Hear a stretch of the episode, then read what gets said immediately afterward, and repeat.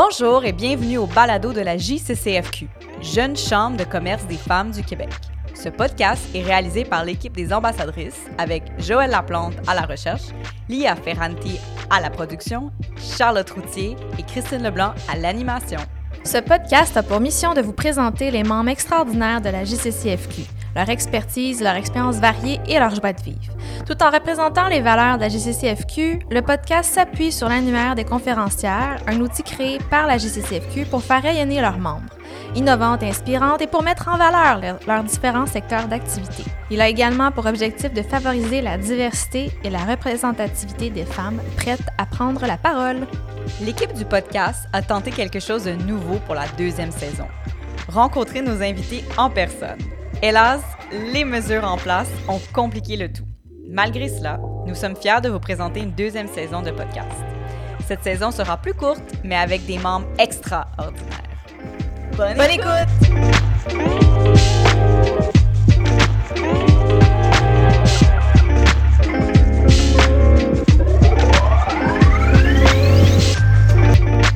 Notre invitée ce mois-ci est Liane Balazi. Possédant une grande curiosité pour l'anatomie fonctionnelle, la physiologie humaine et le lien corps-esprit, Liane a cumulé au fil des ans une expérience approfondie dans le domaine de la santé. De ce fait, elle obtient un baccalauréat en psychologie à l'Université de Dalhousie en 2006. Depuis juin 2018, Liane est diplômée en ostéopathie après avoir effectué une recherche sur les commotions cérébrales en essai clinique. The effects of osteopathic treatment on symptomatology and quality of life in a patient suffering from post-concussion syndrome. Avec le printemps à nos portes, on voulait un thème axé sur la santé et le renouveau. Bonne, écoute! Bienvenue Liane, on est vraiment contente de te recevoir ce soir puis parler de l'ostéopathie qui est, je trouve, un domaine qui est un peu mal compris par le public.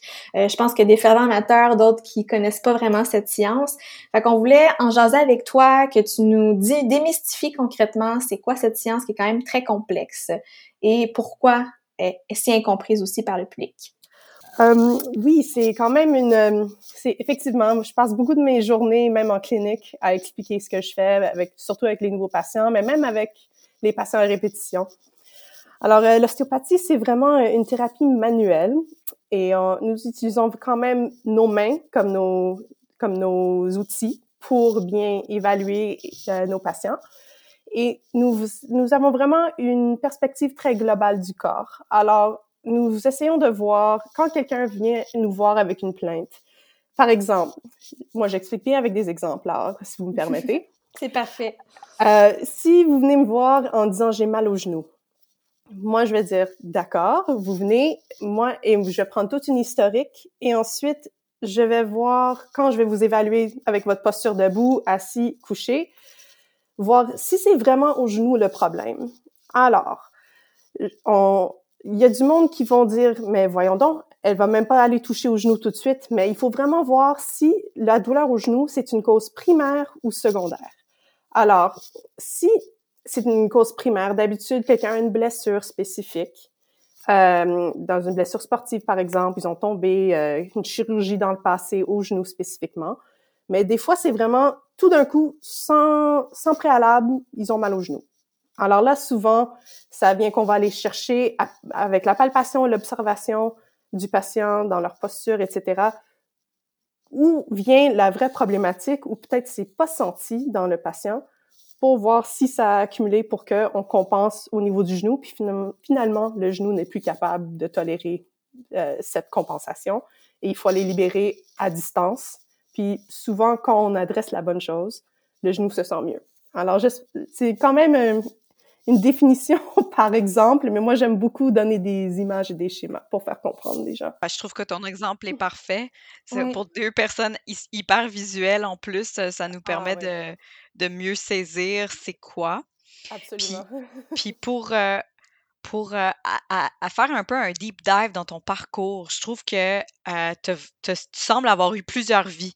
Donc, euh, en passant par la psychologie, la thérapie sportive, l'ergothérapie à l'ostéopathie, comment toutes ces disciplines t'ont servi pour t'amener où tu es aujourd'hui? Honnêtement, j'utilise chaque discipline tous les jours.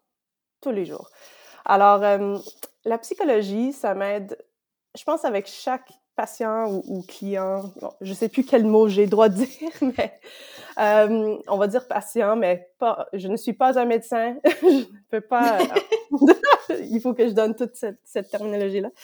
Mais avec chaque patient qui vient me voir en clinique, souvent, c'est pas juste qu'ils ont mal au genou, par exemple. Ils vont avoir toute une historique de problèmes de posture qui peut être lié à un problème de stress qui fait qu'ils sont tous tendus, puis ça crée toute cette décompensation que finalement ils sentent dans leur genou. Des fois, c'est juste, ça n'a rien à voir avec le genou, mais ils, ont, ils sont en train de vivre quelque chose de très difficile qui a de autre couche ou paramètres de stress dans leur vie. Et finalement, il faut en parler de ça pour aussi aider à relâcher puis relaxer pour être bien confortable pour être dans mon bureau en train de se faire quand même toucher avec mes mains d'une façon qui peut être assez euh, euh, pas intime mais j'ai l'impression que je perds vraiment mes mots, excuse-moi.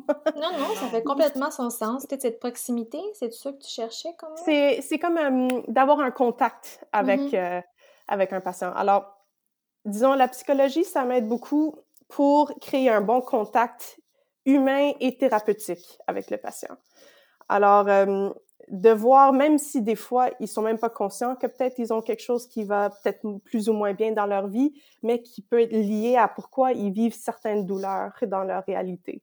Alors, non, je suis pas psychologue, mais quand même, juste d'avoir eu cette formation-là, d'avoir quand même saisi des concepts qui peuvent jouer euh, dans notre euh, être humain, euh, dans nos, puis surtout de gérer les les, défis d'un journée à l'autre. Ça m'aide beaucoup juste pour aller chercher une autre connexion de plus. Ensuite, j'ai fait thérapie de sport. Des fois, il faut que je me souvienne de l'ordre de comment j'ai fait les choses.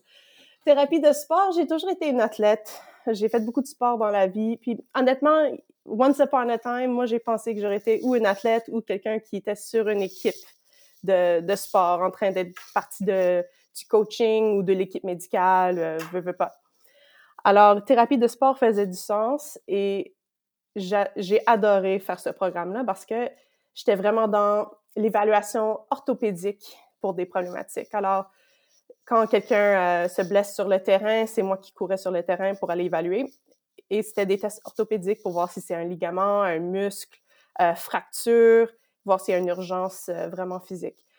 Alors, ça me sert dans l'ostéo parce que quand quelqu'un vient me voir, ils ont une blessure sportive ou même, je m'en souviens, une petite, pauvre petite madame a tombé dans la rue, toute comme avec des grosses blessures, des bleus partout. Ça m'aide à voir vraiment si ce patient-là est quelqu'un que moi je peux voir aujourd'hui ou je devrais les référer à quelqu'un d'autre, surtout médecin pour un rayon X par exemple. Ça, c'est vraiment euh, des, des, euh, des, outils très valables que j'utilise encore tous les jours aujourd'hui.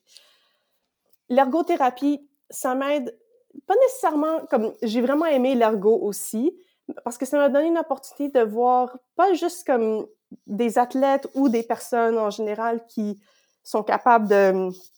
Euh, comment on dit able-bodied en, en, français? Comme... Sont, hmm. comme... Qui sont en santé, qui n'ont pas de... Parce que c'est... C'est comme... On travaille avec des personnes en des... Euh, in wheelchairs. C'est comme comme des personnes qui ont des paralysies, des personnes qui ont des, des dysfonctions physiques. Euh, alors, c'est vraiment comme une population qui sont euh, différent de, mon homme. Ça m'a vraiment poussé mes limites d'aller travailler en ergothérapie. Alors, euh, ce que une chose, c'est pas nécessairement les outils euh, que j'ai appris physiquement ou en traitement avec de l'ergo, mais c'est plus la façon de percevoir le, patient. Parce que le patient, comme comme vous, moi, on a tous notre, on est au centre de toute une réalité. On a nous au centre, pas de dire qu'on est des personnes égoïstes, mais on est, on a nous au centre, puis on a des bulles qui sont autour de nous. Un, c'est une bulle euh, familiale, ensuite communautaire, ensuite euh, politique. Euh, c'est vraiment, on essaie de voir vraiment la réalité unique de chaque personne dans leur vie quotidienne. Alors, ça, c'est vraiment une chose que j'ai ramené de l'ergothérapie pour m'aider à faire un bon schéma de, de mes patients pour comprendre comment, comment ils vont peut-être percevoir leur douleur, comment euh, ils, ils, vivent leur journée, s'ils sont heureux dans toutes ces réalités-là, s'il y a des choses qui doivent changer. Alors, ça devient à un moment donné qu'on n'est pas juste en train de traiter des, des mots, on est en train de aussi euh, faire un peu de coaching euh, en général, de faire avoir une bonne hygiène de vie pour aider. Euh, parce que en, traitement, comme j'utilise juste mes mains, mes mains sont juste comme mes mains, ils sont pas magiques ou rien. C'est vraiment aussi de les accompagner à trouver des outils pour que eux, ils vont s'engager à faire des choix mieux pour leur bien-être. Comme tu as dit, c'est que ça te permet de faire un super bon schéma, en fait, de de ce qui entoure la personne, ce qui pourrait être la problématique à sa douleur, puis comment en plus elle peut percevoir pour mieux gérer par la suite, puis pas que ça, ça revienne en fait, puis comprendre des fois, bien parce que des fois tu le sais pas, tu sais. Oui, puis des fois je peux vraiment comme faire tout faire tout un traitement super, ça peut on peut tout être bien aligné, on sent que la personne a moins de douleur, mais deux trois jours ça se peut que ça revienne. Des fois mm-hmm. c'est parce que on est on n'a pas assez creusé pour aller chercher la cause primaire, mais des fois c'est aussi veut, veut pas, il faut que la personne soit ouverte à accepter ce que on introduit à la personne. Alors si si jamais c'est c'est pas nécessairement accepté parce que pour, ça peut être pour plein de raisons, hein, on peut on peut avoir tout un épisode là-dessus. on peut faire un sous-podcast avec des choses que je vois dans ma clinique, mais c'est vraiment euh, c'est ça, c'est vraiment juste de voir s'ils acceptent et que ça ça permet au corps de se réarranger après. Mais c'est vraiment, c'est vraiment dans le pouvoir de la personne d'accepter ces, ces changements. Mais qu'est-ce que je trouve intéressant, ça me fait penser à quand on, pense à la douleur physique, souvent on pense OK, bobo, euh, guérison, les deux vont ensemble. That's it, that's all. Tandis que je trouve qu'avec l'ostéopathie, si j'ai bien compris, je trouve qu'il y a une manière de le voir comme qu'on on est censé voir la santé mentale, que c'est plus grand que juste bobo, guérison. C'est, le bobo, il, il, peut être à à, au genou, mais il peut s'étendre et ça vient de quelque part d'autre complètement, puis que c'est une accumulation de choses. Donc, mmh comme tout est relié. Oui, parce que nous, l'ostéopathe, on voit, on voit le corps humain presque comme une oignon. On, a des couches. c'est comme dans le film Shrek, il dit. Oui, c'est ça que je euh, pensais. Ogres are onions. Ouais, c'est. Mais nous aussi, on voit le monde comme des oignons. Alors, je vais donner moi comme exemple parce que j'ai quand même plein de petits bobos pour euh, plein d'histoires. Alors, moi, j'ai découvert l'ostéopathie seulement quand j'étais dans mes études. Et je m'en souviens, j'avais des maux de dos, dans le bas du dos, depuis que j'ai 4 ans. Je ne me souviens pas comment j'ai eu cette maux de dos, mais depuis que j'ai 4 ans, je vis avec la douleur chronique. Et j'ai jamais, comme j'ai fait de la physio, j'ai fait ci, c'est ça. En tout cas, j'arrive en physio. Non, j'arrive, en ostéo, en train de faire mes études, mais j'ai accepté que cette douleur-là fait partie de ma vie. Mais en réalisant, avec des traitements grâce à mes professeurs, j'ai réalisé que s'il y avait un traumatisme de quand j'étais petite, j'ai tombé sur les fesses ou je sais pas trop quoi, puis ça crée toute une accumulation. Alors, moi, j'ai mal au dos depuis quatre ans, alors, mais j'ai quand même eu d'autres compensations, d'autres douleurs. J'ai eu mal au genou à un moment donné, j'ai eu mal au cou. Alors, avec le temps, j'ai accumulé plein d'autres couches de compensation pour que je ne sente pas cette douleur d'ici et là. Et euh, quand on commence à enlever les couches, on réalise que, ah, c'était toujours la cause du bas du dos. Alors, on vient... J'ai l'impression que j'ai vraiment botché cet exemple-là. Non, non, non. Alors, si on, me prend dans le bas du dos et que on, vient chercher, par exemple, que mon mot de cou, ça va toujours revenir le mot de cou parce que j'avais mal dans le dos en premier. Alors, il faut aller vraiment, il faut aller creuser jusqu'à la première couche de la problématique pour aller mm-hmm. relâcher les autres problèmes autour. Des fois, on n'a pas toujours accès. Alors, des fois, il faut aller creuser par chaque petit mot pour arriver au noyau mais des fois, on a accès au noyau. Ça dépend vraiment de chaque personne. Alors, des fois, c'est... On peut avoir des personnes qui disent, écoute, j'ai encore mal, j'ai encore mal, c'est parce que... Mais on sent mieux, mais on a encore mal. Alors, c'est toujours mm-hmm. d'aller chercher dans ces couches-là, parce qu'il y a tellement de choses qui peuvent être interreliées, surtout si c'est euh, quelque chose vraiment vieux. Ça, c'est... Quand c'est vieux, ça, ça prend beaucoup de temps et ça prend beaucoup de de volonté. Oui, ouais, ah. ça peut prendre des années. Alors moi, dans mon bas de dos, je, n'ai plus mal au bas de dos. Mais je vais être très honnête, ça m'a pris deux, trois ans en traitement euh, avant que j'ai vraiment senti que c'était parti. Mais oh, qu'il y avait des compensations autour qu'il fallait défaire mm-hmm. pour avoir accès à finalement le régler. C'est, vraiment fascinant parce que chaque personne va être super différente. Moi, j'ai mal au dos, puis ça fait depuis que j'ai quatre ans, mais ma voisine, elle peut avoir mal au dos depuis quelques semaines, puis on règle ça assez facilement, ou c'est une compensation de quelque chose d'autre, puis on touche même pas au dos, puis c'est mieux. C'est vraiment, chaque séance est unique, et chaque personne est unique. C'est vraiment fascinant de, voir les résultats. ça, ça met vraiment en valeur de, de le pouvoir de s'écouter de comprendre qu'est-ce qui se passe dans le corps, puis d'être capable de l'exprimer euh, pour pas que ça s'empire. Mmh. Absolument, oui. Puis, euh, comment l'ostéopathie est-elle perçue et utilisée différemment des autres champs d'expertise, physio, ergo, etc.? Est-ce que c'est, est-ce que tu trouves que ça, ça, ça semble se complémenter bien, mais entre euh, professionnels, est-ce qu'il y a des, des accrochages ou des... Euh... Il peut y avoir des accrochages des fois, mais tout le monde vraiment à leur place. C'est, disons, tout le monde a leur place, c'est très complémentaire. Alors, beaucoup de monde me demande, OK, ostéo, c'est pas assez similaire au physio. Je vais donner ça comme exemple. Physio, pas du tout. mais on a une thérapie manuelle qui peuvent qui peuvent euh, s'interconnecter et complémenter super bien. Alors, physio, eux, moi, je dis toujours, par exemple, si on retourne aux douleurs de genoux du début si quelqu'un se blesse au genou, ils ont un ligament qui est enflé, c'est vraiment, c'est chaud, c'est inflammé. Il faut qu'on travaille vraiment dans, euh, l'aigu. Ça, c'est vraiment le physiothérapeute qui va aller chercher à réduire cette inflammation, cette, euh, cette restriction de mobilité. Ils vont aller voir vraiment comme pour aller chercher un renforcement pour retourner plus à un normal dans leur musculature, dans la jointure.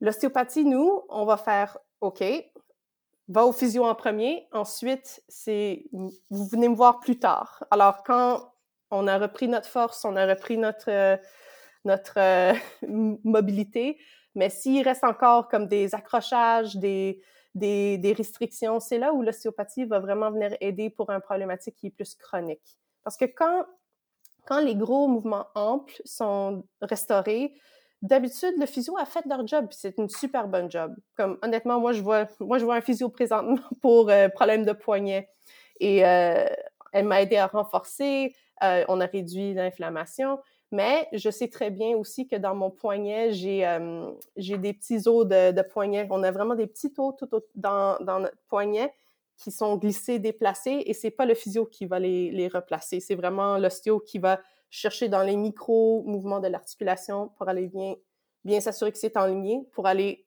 assurer que tous les, les, tendons, les ligaments vont bien glisser par la suite et pas faire une récurrence de d'inflammation, de, de friction, de tendinite. C'est une super bonne explication parce que souvent les gens vont mais les physio, ostéo qui ont une similarité, mais comme je pense que tu as super bien expliqué qu'est-ce qu'un peut apporter à l'autre, puis comment les deux sont quand même complémentaires dans certains cas.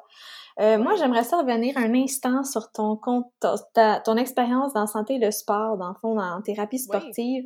Euh, puis ça m'a piqué ma curiosité aussi quand tu as dit pu être une athlète, je serais curieuse de savoir de quel sport aussi. j'aimerais que tu nous parles un peu plus de ça. J'ai grandi dans une famille d'athlètes. Mes deux frères jouent au hockey. Euh, mon, mon grand-père euh, jouait dans la LNH Once Upon a Time.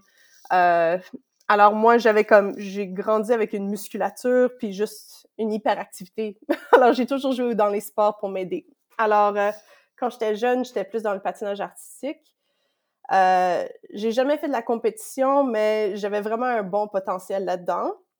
Mais je pense, euh, j'ai découvert d'une jeune âge, je pense j'ai toujours été comme une fille sensible. Je, je, réalisais que cet environnement, ça peut être assez toxique. Des filles euh, hyper compétitives, euh, ils te rabaissent, ils vont, ils vont dire des choses pour rentrer dans ta tête pour que tu, disons que tu, tu essaies de planter. Mais j'ai jamais rentré dans la compétition. Mais j'ai toujours aimé, comme j'aime encore aller patiner, euh, faire mes petites, euh, mes petits trucs, mes petites euh, pirouettes et tout ça. j'ai évolué au basket dans l'adolescence. J'ai joué quelques années de ça, j'ai adoré. mais finalement, j'ai tombé dans le ballon-ballet. Et au fait, ballon-ballet, c'est le sport que je suis allée le plus loin, mais c'est le sport que j'aurais jamais pensé que j'aurais fait du tout. c'est vraiment drôle. c'est juste les circonstances. Je pense que j'étais pas assez grande pour. Je pense que j'étais dans l'équipe Benjamin de basket. Il fallait que j'aille euh, à la prochaine étape et j'étais trop petite ou j'étais l'âge. En tout cas, je m'en souviens plus. Mais j'ai tombé dans le ballon ballet. Et finalement, je suis allée au niveau euh, provincial, national. Je suis allée à un tournoi mondial là-dedans. C'est quoi du ballon-ballet? C'est-tu moi qui... Ballon-ballet, c'est comme le hockey, OK? Mais on est sur un, on est sur la patinoire. On n'a pas de patin. On est sur des petites, comme... Sur du curling? Non, non. Vraiment comme, on prend le patinoire comme un match d'hockey, OK? Les filets sont un peu plus grands. On a un gros, une grosse balle orange avec notre bâton, au lieu d'un bâton d'hockey, c'est un bout de, qui a l'air comme un balai. C'est pas comme un balai que tu sweeps là, avec le ah! curling. C'est comme en, euh, en, caoutchouc, le bout du balai. Et on, on court d'un bout à l'autre, puis on joue très similairement au hockey, mais avec euh, des outils différents. Une grosse balle qui, euh, quand, on, quand on reçoit un shot sur le corps, fait mal, très mal. mal en hmm. titi. Alors, c'était vraiment un sport random, mais j'ai juste tombé là-dedans parce que j'ai à l'école où je suis allée, c'était comme le sport de l'école. Euh, pas comme le basket, il n'y avait pas de football, il n'y avait pas de soccer, mais il y avait du ballon-ballet. Alors, j'ai joué dans ça et euh, ça m'a amené euh, à avoir comme des médailles d'or au niveau junior. J'étais allée au mondial, on a gagné une médaille d'argent euh, au senior. J'ai joué une année, on a gagné le, la médaille d'or là-dedans aussi. C'était, en tout cas, c'est juste, ça m'a donné une, une, opportunité de commencer à voyager autour du Canada et, euh, et aussi aux États-Unis. Et euh, ça m'a. Ouais, c'est. Est-ce qu'il y en a aux Olympiques? Non, non.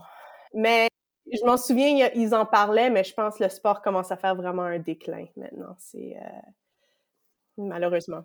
Mais c'était le fun quand je l'ai faite et ça m'a ouvert les portes pour euh, aller faire mes études à d'autres places autour du Canada après, parce que j'avais une ben curiosité de découvrir plus de notre pays après.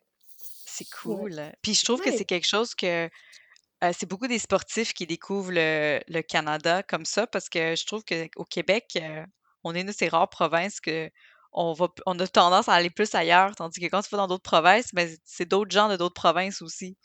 Oui, alors, pour dire mes, expériences en thérapie de sport, euh, j'ai euh, ouais, fait mes études là-dedans, puis on fait beaucoup d'internats pendant notre, euh, nos études.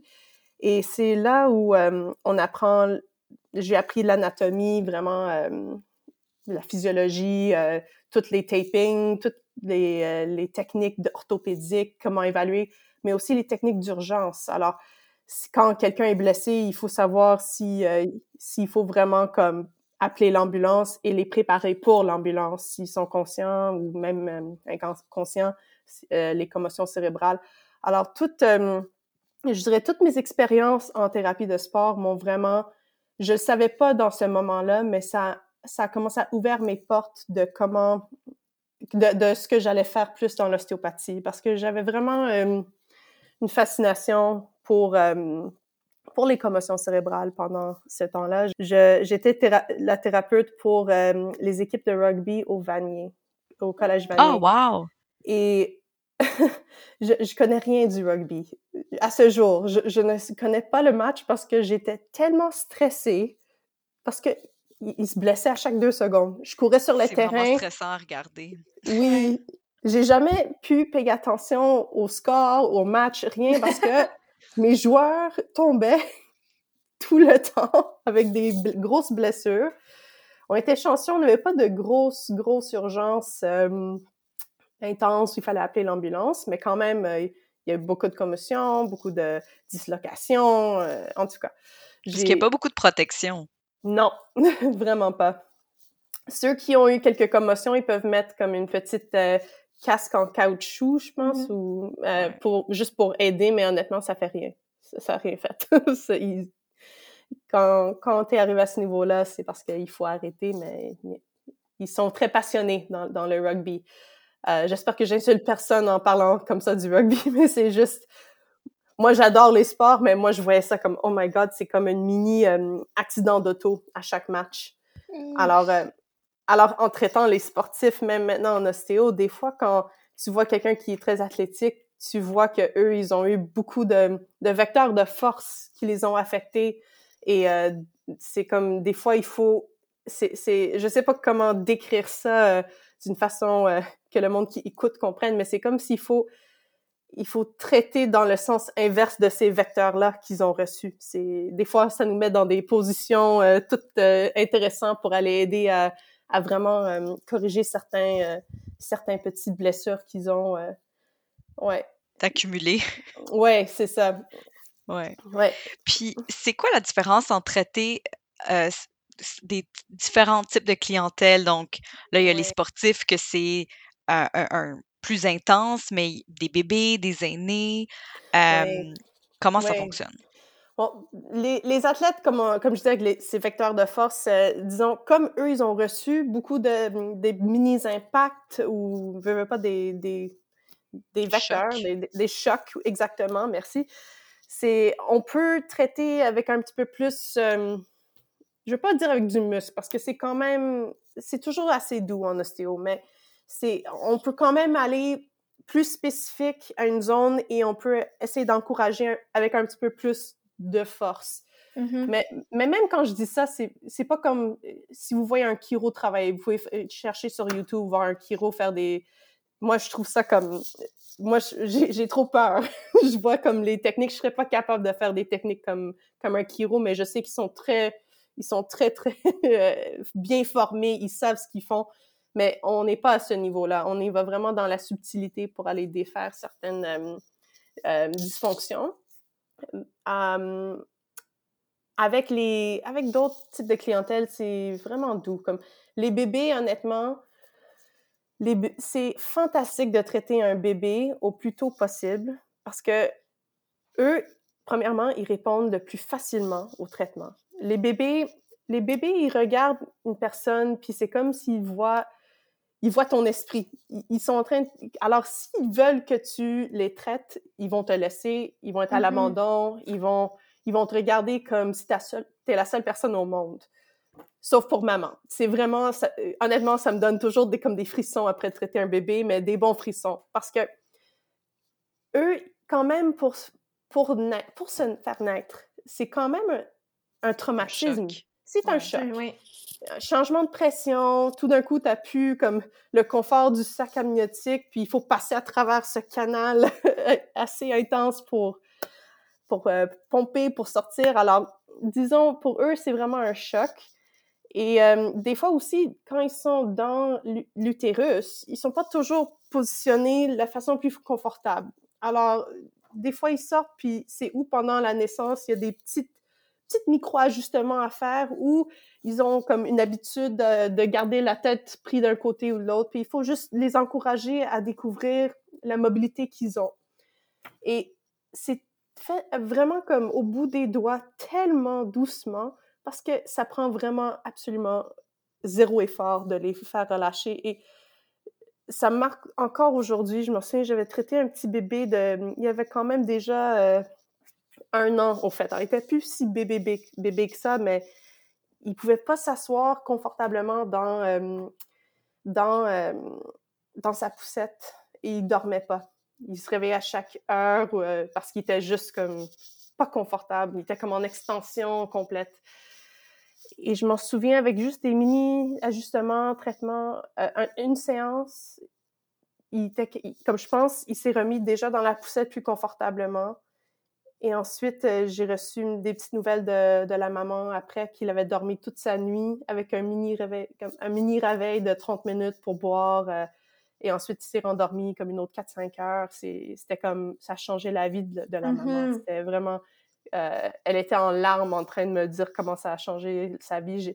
Et au fait, j'ai plus jamais revu ce bébé-là, mais j'espère que c'est parce que ça va de mieux en mieux, pas parce que c'était le contraire.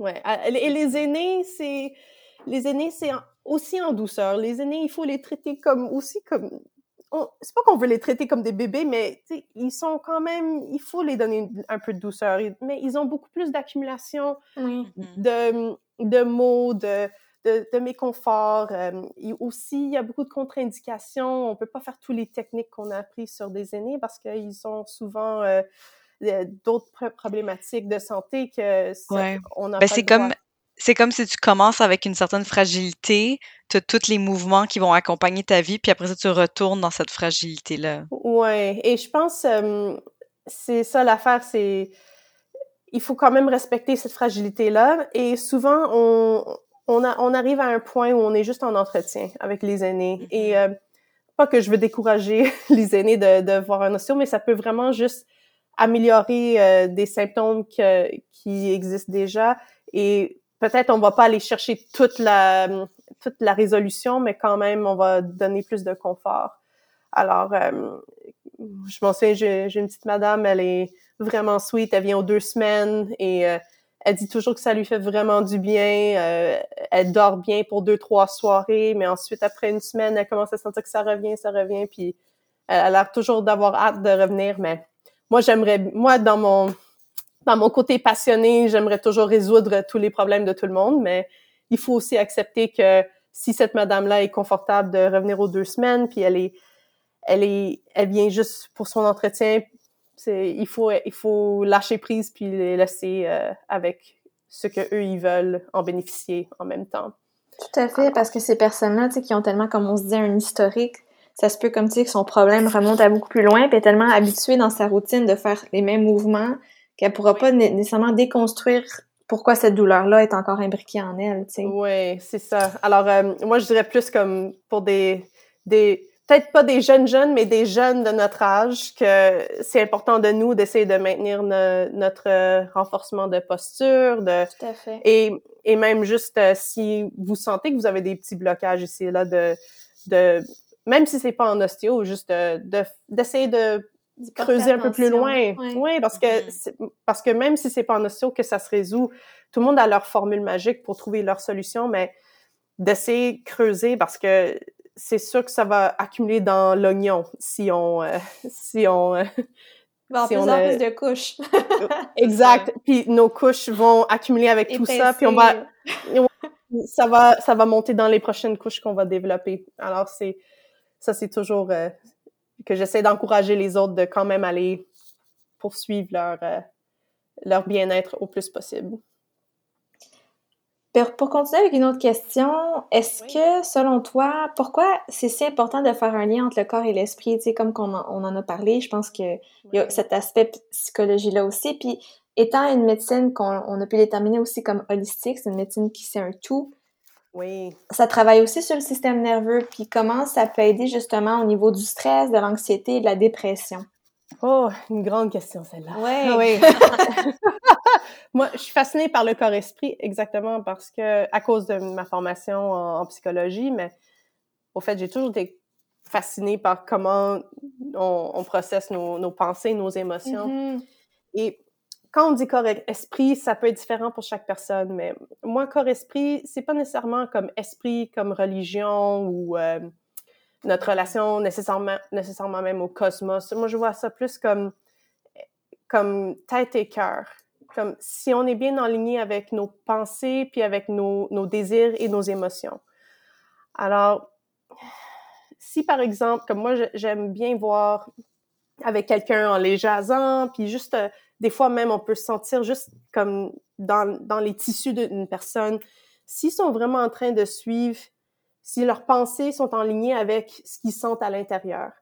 Alors, c'est comme, comme, Liane, comment tu fais ça? Ça, c'est ridicule, hein? C'est du, c'est, c'est ça comme le monde, des fois, ils disent, mais voyons donc.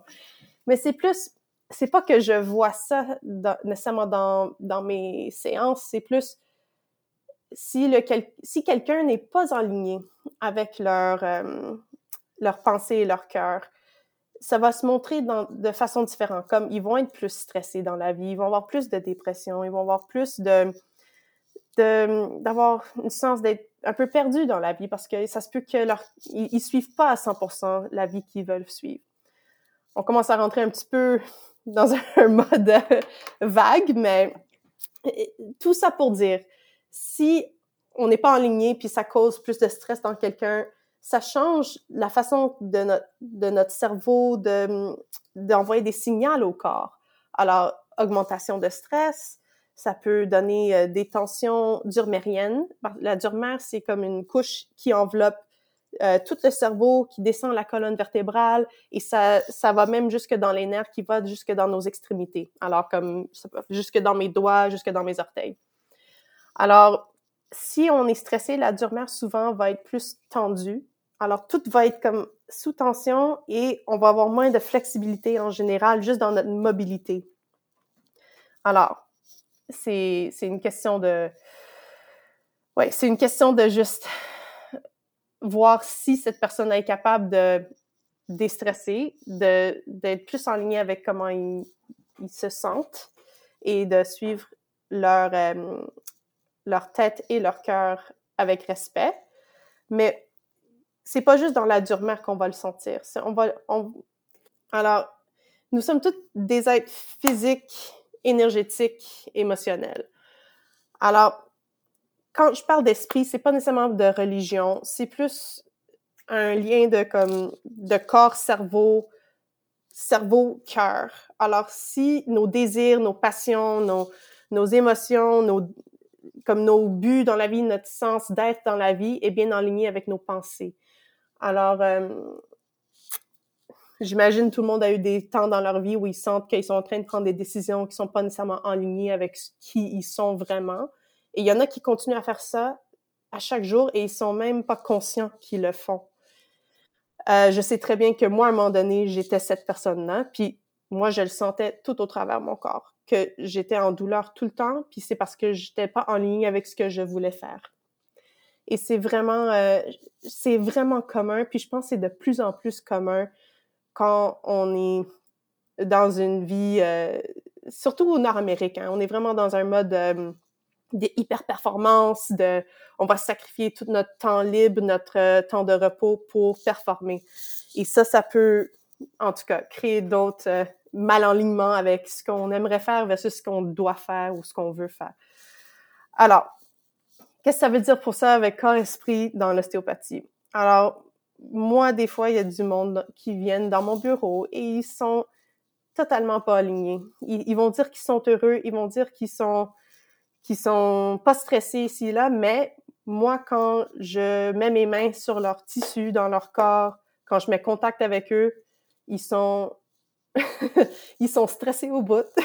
et même ben même ils vont aller voir le médecin et ils vont avoir des prises de sang puis ça montre qu'ils sont stressés mais ils, ils, vont dire mais je suis pas stressé je suis pas stressé alors c'est comme s'il y a une manque de connexion entre euh, notre perception de soi et ce que le corps est en train de nous dire. Alors je sais même pas si corps esprit c'était la meilleure façon de le dire mais c'est vraiment de démontrer que moi ça me fascine d'aider la personne à se retrouver dans qui ils sont vraiment. Et c'est pas nécessairement que c'est moi qui va faire le gros miracle. C'est vraiment juste d'essayer de, ramener cette personne-là dans leur corps. Parce que si tu es trop dans tes pensées, tu trop dans ta tête, c'est presque comme toute ton énergie est sortie de ton corps. T'es, t'es, tu le sens plus, ton corps. Alors, quand on prend le temps pour se déposer sur la table thérapeutique, je mets mes mains sur eux, puis j'essaie de les montrer, écoute, ça, c'est quand je manipule, c'est comme si euh, le corps, c'est comme pour montrer des petits micro-mouvements en disant, écoute, tu vois ça d'habitude, je devrais sentir un petit mouvement. Zéro mouvement. C'est vraiment comme, on le sent qu'il y a une, une, différence de texture, de, de mobilité. C'est comme quand on prend une respiration, c'est pas juste au diaphragme qu'on prend une respiration, ça devrait se faire comme une respiration d'expansion tout autour du corps. Quelqu'un qui est hyper stressé ou pas enligné, eux, on va pas sentir ce mouvement-là aussi bien que quelqu'un qui est vraiment présent et ouverte et à l'esprit, prêt à recevoir les, les cadeaux que le, le, ce monde-ci peut nous donner dans le moment présent. Alors, euh, quand ils sont pas alignés et que ils sont dans cet état de stress, il y a plusieurs choses que moi je peux sentir ou les ostéopathes peuvent sentir. Alors, au niveau du cerveau, ils vont être stressés et là on peut avoir le, cerveau qui va envoyer des signaux hormonaux neuroendocriniens à travers le corps et ça va se répartir. Alors, il y a une connexion directe du cerveau jusqu'au surrénal. Et le surrénal, c'est où on, relâche le cortisol. Et ça, c'est comme la grande formule pour le stress. Quand, on prend des tests de, de cortisol, c'est pour voir si on a une, une, stress chronique. Si on est exposé au cortisol trop à long terme, on peut avoir, commencer à avoir des dysfonctions glandulaires tout autour de nos, hormones, le système endocrinien. Alors, ça, ça, veut dire on peut avoir des problèmes euh, de thyroïde, alors on va, être plus fatigué, on, va digérer moins bien notre... Comme beaucoup de monde, ils ont des problèmes digestifs à cause du stress. C'est comme toute une cascade que, honnêtement, on peut faire un, tout un podcast là-dessus. C'est toutes les problématiques à cause du stress et juste de pas être en ligne, puis tous ces problèmes qui peuvent euh, en sortir, c'est fascinant. Euh, une autre chose que je peux sentir, c'est que la dure-mère, c'est l'enveloppe qui va tout autour du système nerveux. Alors, le système nerveux central, c'est le, cerveau et euh, tout euh, dans la colonne vertébrale, c'est la moelle épinière. Tout ça, ça devient tout, tout tendu. Mais ça se peut que la personne va pas se sentir qu'ils sont stressés. Ils vont juste dire j'ai mal dans le dos quelque part, mais je comprends pas. Et euh, j'ai j'ai comme des tests de cortisol qui disent que je suis stressée, mais je suis pas stressée. Alors, c'est vraiment, euh, c'est d'essayer de ramener ces personnes-là à sentir que ces zones qui vont être assez typiques pour quelqu'un qui est sous un haut stress ou dépression. Tout le monde a comme leur petit schéma clinique qui va montrer que fine, on va pas faire de diagnostic de dépression ou de stress, c'est pas à nous de faire ce diagnostic-là, mais on est quand même assez de ramener ces personnes à être un petit peu plus conscients qu'il y a quelque chose qui se passe pas bien, puis il y a quand même une relation avec peut-être quelque chose qui va pas bien dans leur esprit du moment. J'espère que j'ai expliqué ça un petit peu comme il faut. Pour moi, ça me parle trop, Liane. Ça me parle trop. Je le comprends tellement. C'est vraiment d'être en accord avec soi, tu sais. Puis des fois, il y a des, des facteurs extérieurs qui vont pas nécessairement te faire prendre, comme tu disais, cette décision-là, tu sais qui sont les meilleurs pour toi. Puis ça, ça a une conséquence, je trouve, atroce sur ton corps après parce que ton corps le ressent. Là. Moi, ça, ça c'est un peu ça qui m'est arrivé complètement, fait que je le, je le comprends parfaitement. Puis peut-être qu'il y en a que ça va les réveiller aussi chez eux en, en t'écoutant euh, dans leurs ben oreilles, qui vont peut-être prendre des décisions en fonction pour être plus alignés. Là. C'est ça, quand ton corps réagit, c'est une accumulation de choses. Là. Quand, mmh Comme tu sais, ton corps, il, il, parle beaucoup plus fort qu'on qu'on imagine. Puis il faut qu'on faut qu'on l'écoute 100%. Absolument. Absolument. Moi, je suis 100% quelqu'un qui n'écoutait pas du tout son corps. Juste avec, par exemple, tous les sports que je faisais, des fois, j'étais mmh comme en train de, de faire comme... à un moment donné, je m'en souviens, je faisais comme oh, 10 heures minimum de sport la semaine, comme en plus d'aller au gym. En, et c'était même pas une question de j'avais pas d'anorexie ou boulimie c'est juste comme une question de j'étais addict du sport mais c'est comme si ça m'empêchait de sentir des choses que peut-être j'aurais besoin de sentir dans ma vie mais comme j'étais capable de bloquer mes émotions parce que j'étais toujours en train de faire du sport pour pas y penser mais ta tête ouais mais mon corps et je te dis c'est pas pour rien le corps le corps le sait très bien, puis le corps va crier plus fort à un moment donné. Mm-hmm. euh, j'ai eu des dislocations d'épaule, j'ai eu des commotions, c'est comme mon corps me disait assez, j'en peux plus, il faut que tu gères tes, tes, tes, tes trucs, puis il faut qu'on retrouve un alignement parce que moi, je suis plus capable de te supporter dans ça. C'est le corps va crier à un moment donné. Alors, euh, vaut mieux essayer de l'écouter puis de trouver une espèce de conscience pour retrouver de l'aliment, pour trouver ton joie, ton bonheur. Et honnêtement, on est beaucoup plus relax quand on commence à s'écouter au lieu d'écouter tout autour. Alors, c'est. Si les gens peuvent retenir une chose de cet épisode, c'est ça, de s'écouter, d'écouter son corps. S'il vous plaît. Et il n'y a rien de plus beau et brillant de voir quelqu'un qui est en ligne avec soi-même. Ça, c'est honnêtement, c'est le monde, des fois, ils veulent aller corriger l'extérieur. Ils veulent aller chercher, OK, je vais pas dire comme, je vais jamais aller chercher du Botox, whatever, parce que je suis pas mm-hmm. vieille, vieille, mais je suis pas là encore. Mais si je vais juste chercher les choses pour avoir une beauté extérieure, ça ne serait pas aussi beau ou belle que de rayonner de l'intérieur parce que tu es en ligne avec qui tu es vraiment dans la vie. Ça, c'est mm-hmm. Mm-hmm. une chose que j'ai appris. I learned the hard way, but I learned it. J'ai ben appris. oui. Puis, par rapport à, ça, c'est quoi les. Qu'est-ce que c'est les, flux énergétiques? Ah, les flux énergétiques, ce terme-là, moi, j'ai appris ça dans mes cours de physique au cégep.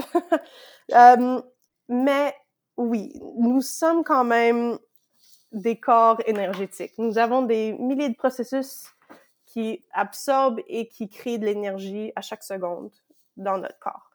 Et on a quand même un champ électromagnétique autour de notre corps. On a comme une bulle d'énergie que nous rayonnons. Euh, dans le contexte ostéopathique, honnêtement, je suis pas la meilleure pour en commenter là-dessus. On n'est pas formé dans, nos études nécessairement pour ça, mais je sais qu'il y a beaucoup d'ostéos qui ont un, un, toucher pour ça, un, atout pour ça. Et euh, je crois que beaucoup vont faire des formations avec des Master Reiki pour aller poursuivre plus loin.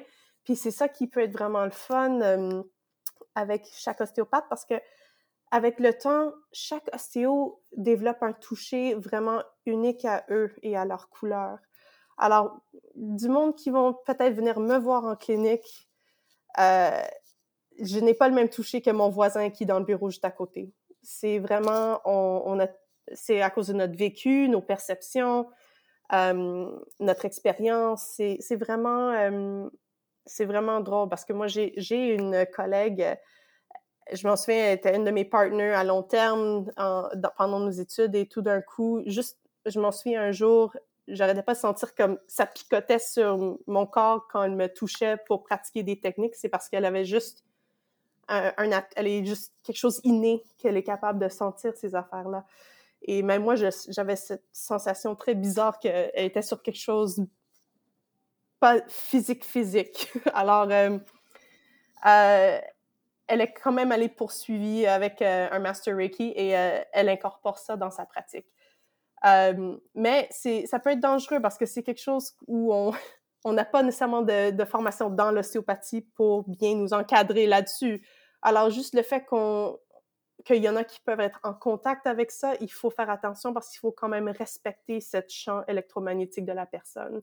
Alors, comme moi, je, je ne j'ai pas nécessairement le meilleur touché pour ça, moi, j'ai quand même plus la philosophie d'aller plus du centre vers l'extérieur, pour aller travailler au lieu de l'extérieur pour aller chercher le centre. Moi, je suis vraiment dans une philosophie de ça, ça commence en dedans de nous. Oui, va plus aller aux racines, au corps, au centre, puis ça, ça va aider à rayonner. Puis peut-être s'il y a d'autres choses dans notre champ qui n'est pas résolu, peut-être ça serait mieux euh, ou d'aller voir un ostéo qui a une bonne formation avec un, un Master Reiki ou autre euh, que je, pas, je ne suis pas tout à fait conscient d'eux, euh, ou d'aller directement en Reiki parce que je sais qu'ils peuvent vraiment aider. Mais une chose à dire, c'est que juste parce que moi, je suis ici de parler de l'ostéopathie aujourd'hui, tout le monde a leur formule magique et c'est pas nécessairement l'ostéopathie pour tout le monde. Mm-hmm. Comme moi, personnellement, ça a été l'ostéopathie, mais je, je vais aussi en acupuncture, euh, je vais en physio et ça dépend vraiment de ce que la personne a besoin. Et honnêtement, je trouve ça, c'est le, le, plus gros challenge, c'est de savoir quand tu as besoin de quel service. Et j'espère dans le futur être capable de mieux communiquer avec mes patients ou avec le public, de, de les aider à trouver l'aide qu'ils ont besoin et pas juste d'aller voir n'importe qui parce qu'ils peuvent aider. C'est vraiment de trouver la bonne recette pour eux. Bah, je trouve que c'est une excellente manière de clore euh, oui. cet épisode. que justement, les gens, de s'écouter, de trouver le, le, spécialiste, la médecine qu'ils ont besoin. puis que c'est correct, des fois, si on a besoin d'un spécialiste, de changer. Je pense des fois, moi, je sais que j'ai tendance à. Je suis un peu tête dure. Donc, comme j'ai trouvé mon spécialiste, c'est correct, mais c'est aussi correct que ça, ça va ça va pas bien avec eux puis que je peux changer. Absolument, 100% Honnêtement, moi, je suis quelqu'un... Parce que oui, ça se peut que j'ai un patient pour quelques séances, mais des fois, comme par exemple, euh, je suis partie en vacances pour un mois. Alors, mes patients, il y en a qui avaient besoin de voir quelqu'un, je les réfère à un collègue, et finalement, ils reviennent plus me voir parce qu'ils aiment mieux mon collègue. Tant mieux! Parce que ça se peut qu'ils ont une meilleure relation thérapeutique.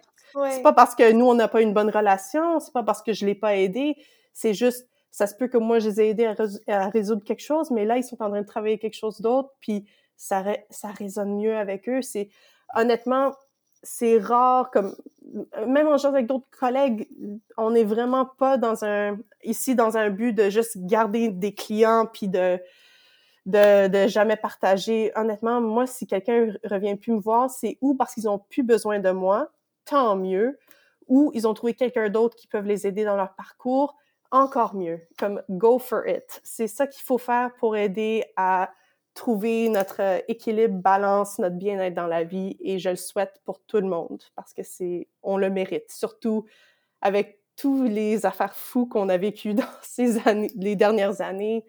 Euh, c'est le temps de, je pense, c'est une façon de, euh, en, anglais, on dit un awakening, un checkpoint, pour que tout le monde commence à s'écouter soi-même et de vraiment prendre le temps de prendre soin de soi parce que c'est notre santé, c'est tout et c'est c'est pas donné. Il faut travailler pour. We have to fight for our health. Il faut travailler pour notre bien-être. Puis ça rayonne de partout quand on est vraiment en bonne santé. Merci, Liane. Merci beaucoup pour cette belle entrevue. C'était vraiment euh, rayonnant, je pense. On avait mm. besoin de ça en ce moment. Merci euh, beaucoup. C'est vraiment un honneur d'être invité sur votre podcast. Ce podcast est propulsé par ala 3 Média. Merci d'avoir écouté cet épisode de notre balado de la JCCFQ. Vous pouvez trouver tous nos épisodes sur votre plateforme de podcast préférée. Et pour devenir membre et participer à toutes nos activités, cliquez sur le lien dans la description pour accéder au site de la JCCFQ. Like and subscribe!